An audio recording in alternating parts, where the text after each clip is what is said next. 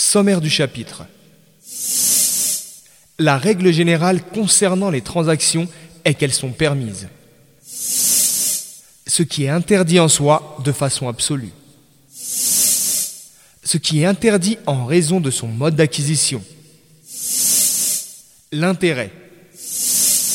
L'intérêt de la dette, l'intérêt du prêt, la punition de l'intérêt, le danger de l'intérêt pour l'individu et la société. La transaction aléatoire ou imprécise. L'injustice et l'appropriation des biens d'autrui sans droit. Le jeu de hasard. Les méfaits du jeu de hasard sur l'individu et la société. Qualité prônée par l'islam en matière de transaction la préservation de la chose confiée, un mana, c'est-à-dire l'honnêteté, la loyauté, la restitution des dépôts, etc. La véracité, la sincérité, etc.